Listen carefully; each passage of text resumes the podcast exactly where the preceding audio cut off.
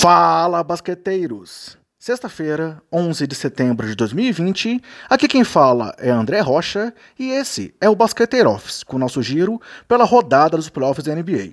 Hoje falaremos do jogo 4 entre Lakers e Rockets, com o time de Los Angeles mostrando que aparentemente achou a fórmula para parar o Houston.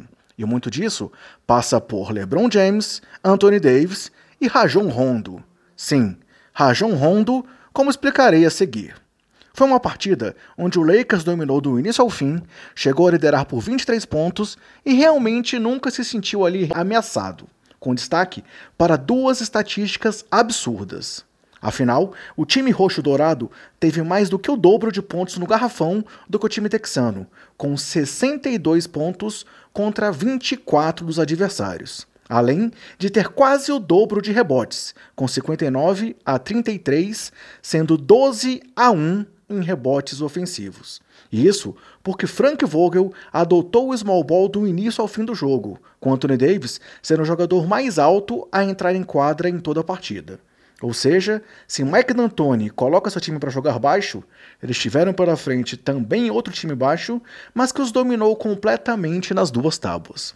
E falando em Anthony Davis, ele foi o cestinha do Lakers com 29 pontos, além de 12 rebotes, 5 assistências e 2 tocos, acertando 10 em 18 arremessos, além dos 9 lances livres que tentou. Além do monocelha, destaque para mais uma grande atuação do papai LeBron, que teve 16 pontos, 15 rebotes, 9 assistências, 2 roubos e uma vantagem de 15 pontos para o Lakers enquanto esteve em quadra. E a dupla ainda brindou a gente com várias jogadas de efeito, como enterradas, ponte aéreas e um touchdown pass de James para Davis. Outros nomes que merecem ser citados são os de Alex Caruso, que teve 16 pontos, 3 rebotes, 2 assistências, 2 roubos e um toco, além de uma bola de 3 fundamental para frear uma reação do Rockets no final do jogo. Além de Rajon Rondo, que, assim como o papai LeBron, beirou um triplo-duplo, acabando com 11 pontos, 10 rebotes, 8 assistências, além de dois roubos de bola e uma marcação que perturbou o Barba enquanto ambos estiveram juntos em quadra. Essa talvez tenha sido a grande diferença de Rondo nessa série, como ele tem perturbado e atrapalhado o ataque do Rockets. Vale citar também a estreia do calouro Talen Horton Tucker nesses playoffs. O moleque jogou 7 minutos e saiu com 5 pontos e 2 roubos de bola. Ele acabou ocupando o espaço que seria dos grandões ali na rotação da equipe.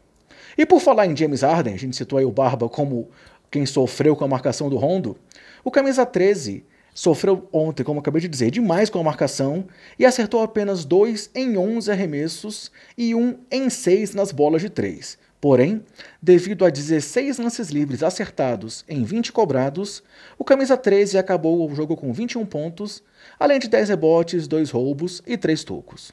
Por sua vez, Russell Westbrook se recuperou da péssima partida anterior e foi melhor do que o Bárbaro nos arremessos, com 8 de 16 no geral, 3 de 8 nas bolas de 3 e 6 de 9 nos lances livres.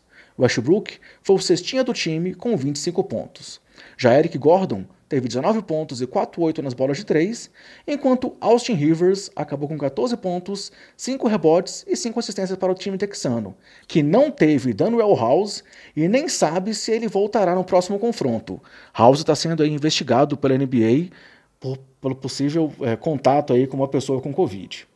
E mais uma vez, os comandados do Mike, de Mike D'Antoni também tiveram dificuldade em realizar seu jogo de muitas bolas de três, tentando apenas 33 arremessos e acertando 14. E aí vale abrir um parênteses aqui, né, galera? Eu digo apenas porque é o Rockets, e nesses playoffs já tiveram quatro jogos aí do time texano com os Rockets chutando mais de 50 bolas de três. E se a gente considerar os 17 primeiros jogos do time do, do Rockets na bolha, eles tiveram em média 51,6 arremessos de 3, enquanto nesses dois últimos jogos contra o Lakers foram só 31,5 arremessos. Mérito total aí da defesa angelina. E outro detalhe: o Houston teve uma campanha de 16 vitórias e nenhuma derrota na temporada regular nos jogos onde ele acertou pelo menos 40% das bolas de 3. Já nos playoffs, ele perdeu os três jogos em que teve esse aproveitamento nos tiros longos. E os três jogos foram justamente nessa série contra o Lakers. Agora, o confronto está 3 a 1 para o Lakers e isso parece ser uma situação praticamente definida para times que têm LeBron James. Afinal, o camisa 23 tem um histórico na carreira de 13 classificações e nenhuma eliminação em séries em que seu time esteve vencendo por 3 a 1. Hoje, os playoffs da NBA continuam, com o jogo 5 entre Clippers e Nuggets, com Kawhi Leonard e companhia, podendo garantir aí a ida do Clippers para a final do Oeste pela primeira vez na história. E depois teremos o aguardado jogo 7 entre Raptors e Celtics, onde tudo pode acontecer. E aí, galera, detalhe, hein? Primeiro vai ser o jogo aí do Oeste e depois do Leste, diferente do que tem sido normalmente até aqui. As partidas serão transmitidas para o Brasil, para o Brasil pela ESPN, às 19h30 e 22 horas respectivamente. Por hoje é isso então, galera. Esperamos que vocês estejam gostando aqui do Basqueteiro Office. Confira muito mais lá no nosso Twitter. Se cuidem, cuidem dos seus, cuidem do próximo e até mais!